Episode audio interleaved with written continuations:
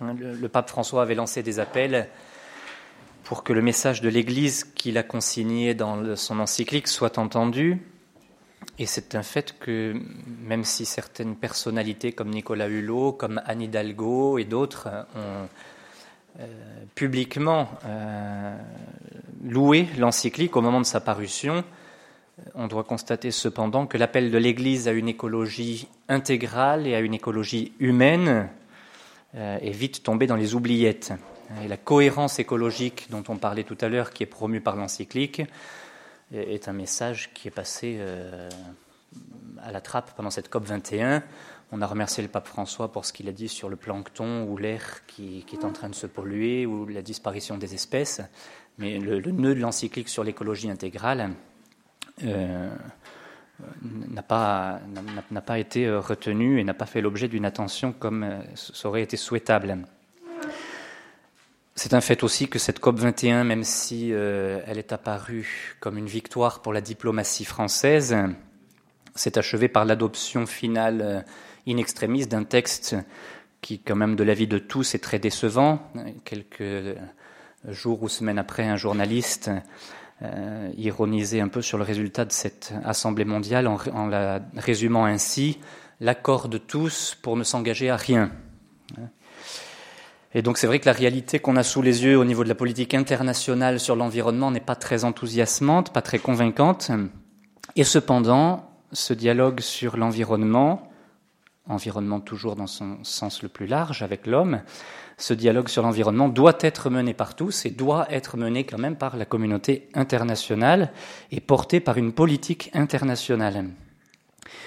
Alors dans cette cinquième partie de l'encyclique, le pape François évoque à nouveau la nécessité d'un changement de direction en nous montrant qu'il nous est, mais ça quand même on en est un peu conscient, qu'il nous est imposé par la réalité.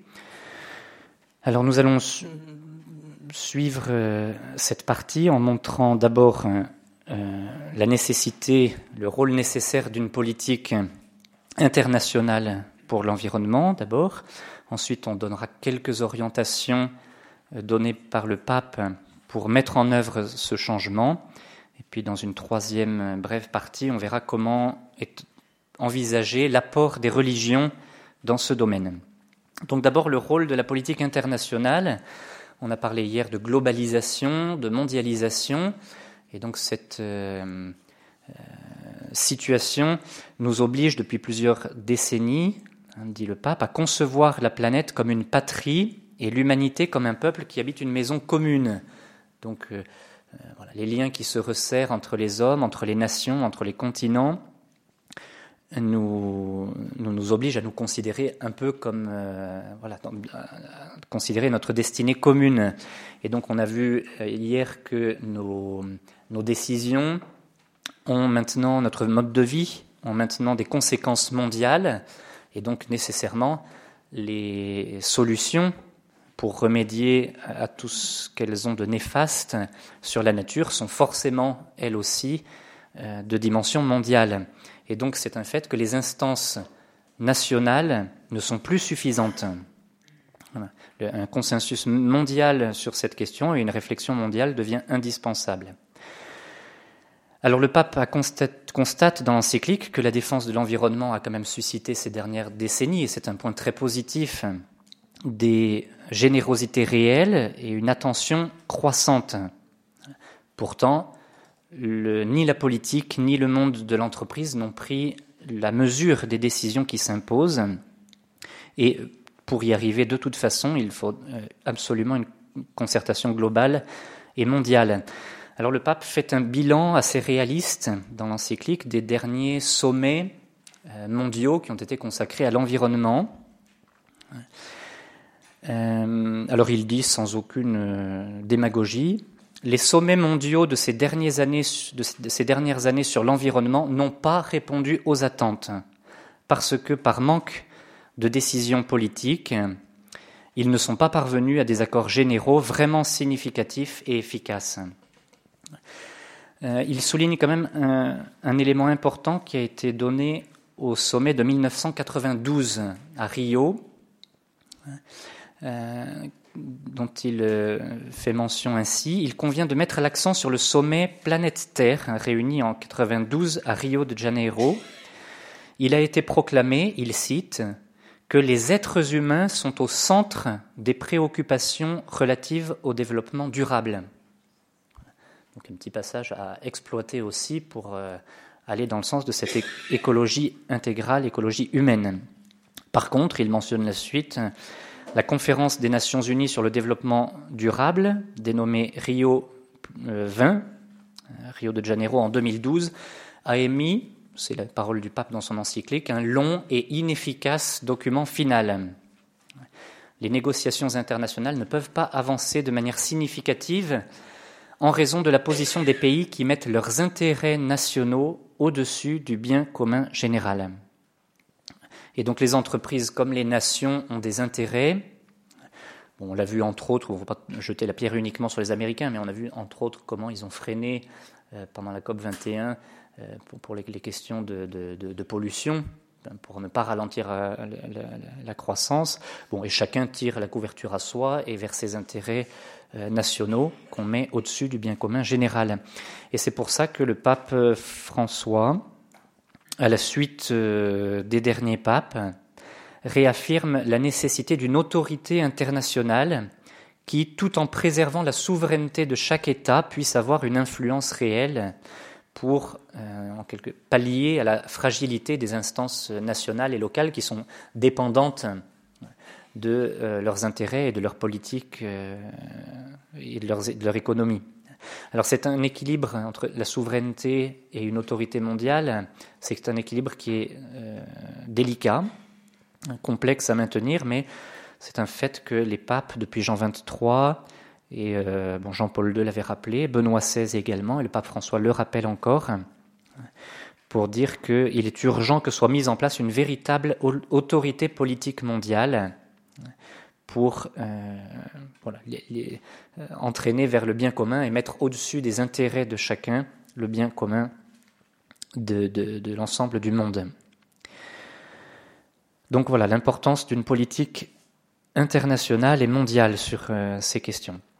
Alors quelques orientations que le pape donne ensuite, on en mentionne trois.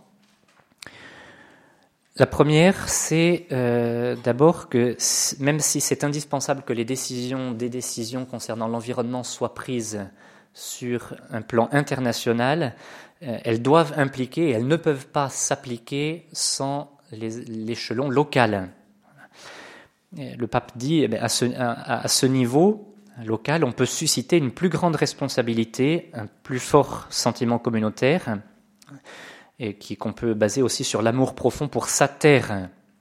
Et là aussi, au niveau local, on pense à ce qu'on laisse aux enfants et aux petits-enfants.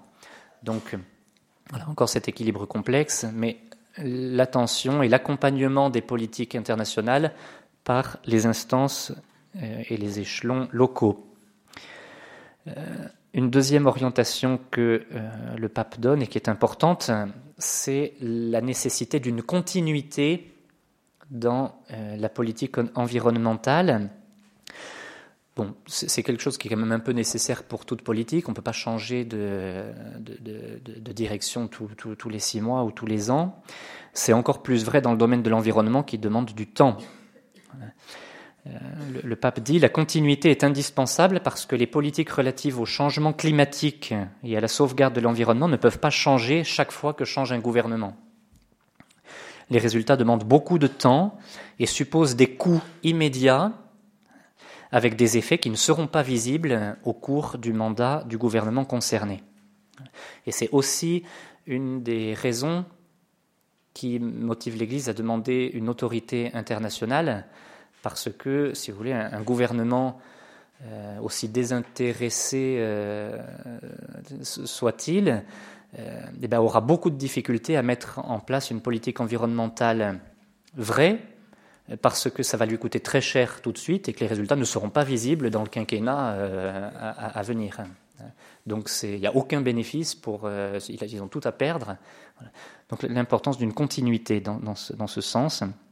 Et le pape souligne donc que la grandeur politique se révèle quand, dans les moments difficiles, on œuvre pour les grands principes et en pensant au bien commun à long terme. Il est difficile pour le pouvoir politique d'assumer ce devoir dans un projet de nation. Et puis un troisième euh, point qui est le plus important parce qu'il englobe un peu euh, tout, c'est sur la définition même qu'on donne au progrès. Bon, on l'a pas mal évoqué hier euh, au sujet de la technique.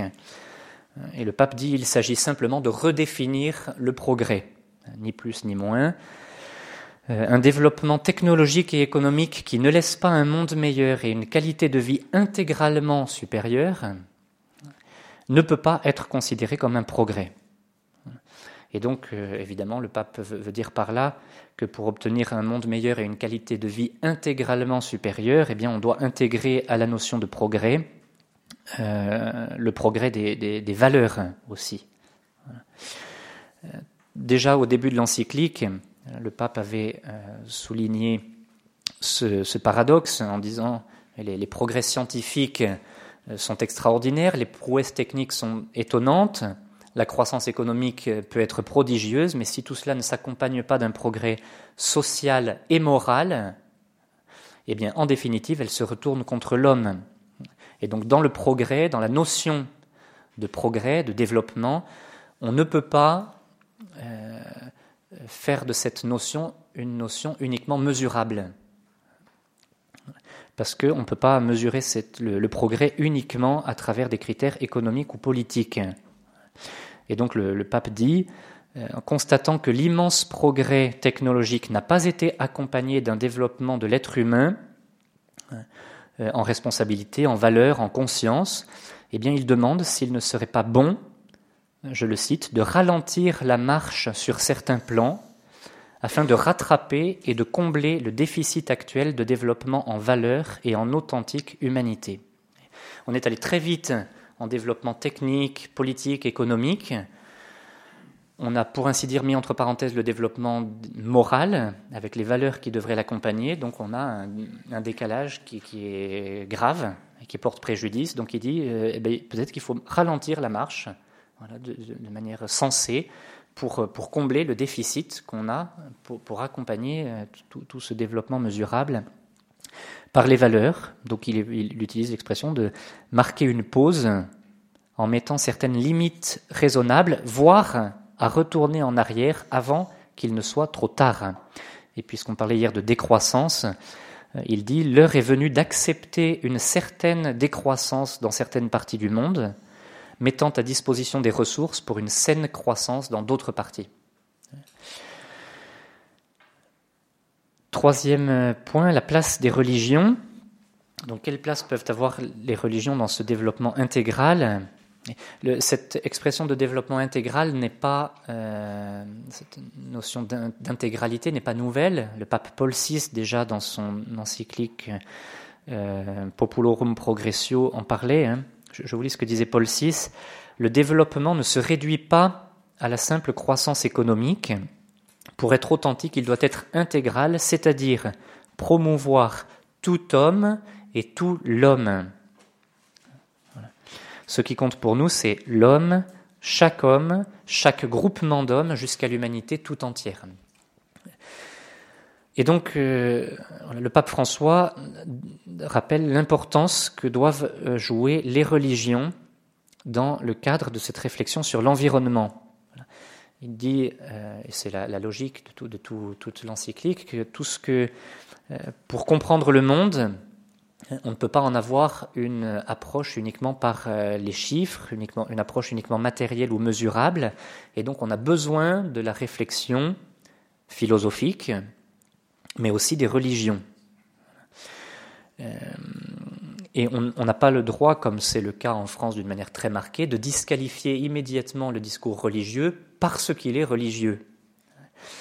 Euh, le pape pose la question, pareil, d'une manière assez euh, offensive euh, à, ce sujet. Est-il raisonnable et intelligent de les reléguer, donc ces réflexions religieuses, de les reléguer dans l'obscurité seulement du fait qu'ils proviennent d'un contexte de croyance religieuse c'est très fort, parce que si on lit par-dessous, Bon, il dit à un contexte comme le nôtre, laïciste comme le nôtre en France, et eh c'est pas intelligent de refuser une réflexion religieuse simplement parce qu'elle est religieuse. C'est insensé.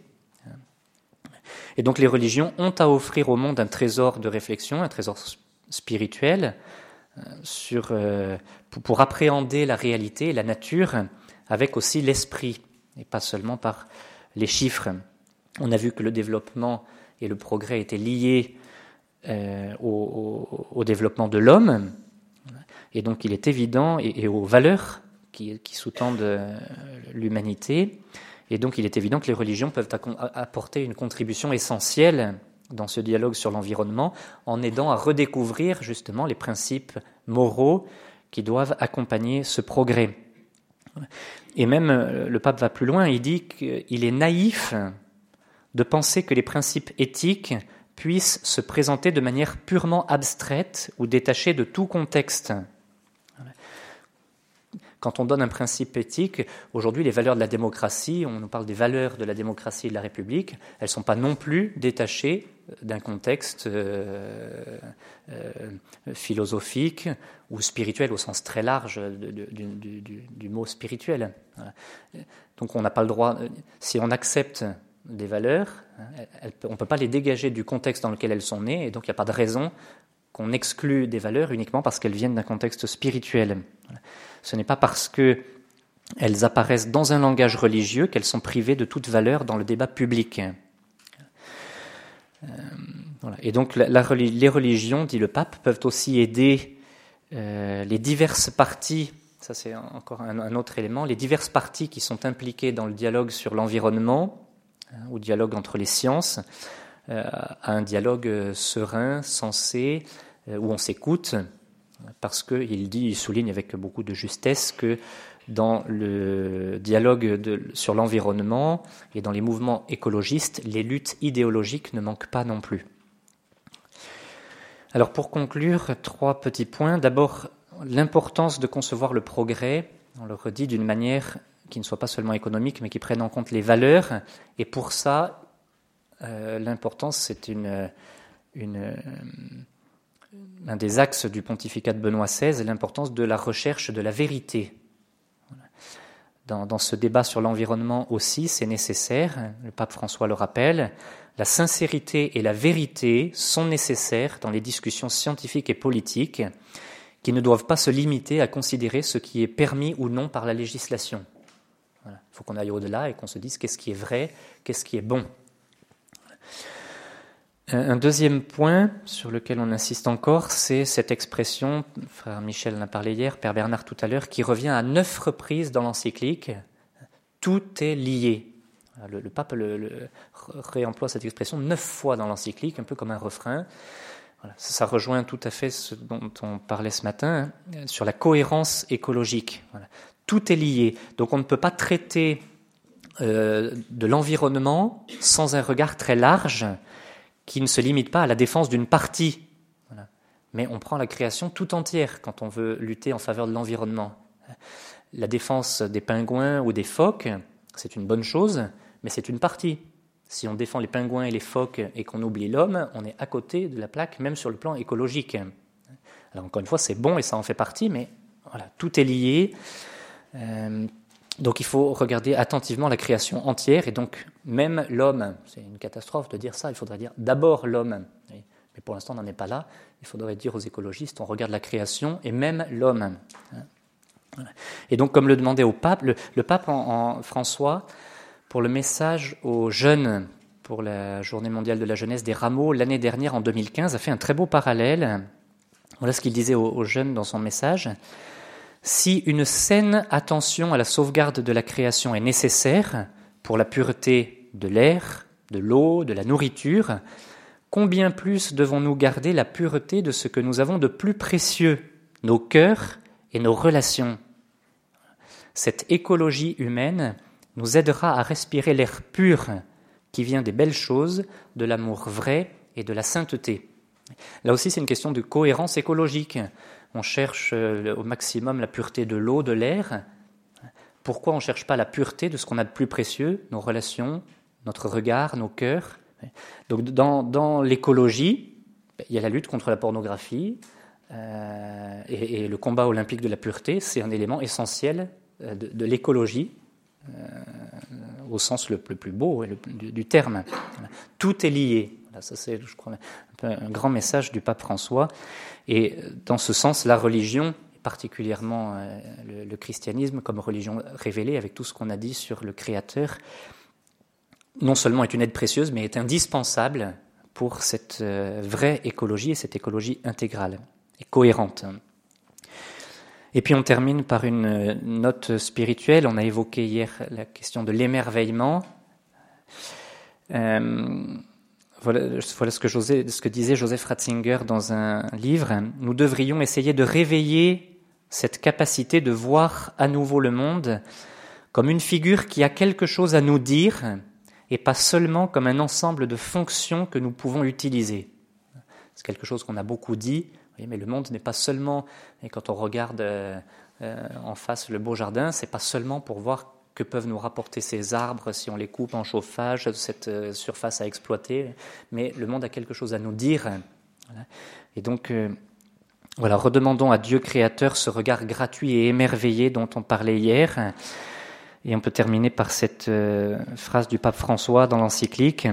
Le monde est plus qu'un problème à résoudre, il est un mystère joyeux que nous contemplons dans la joie et dans la louange.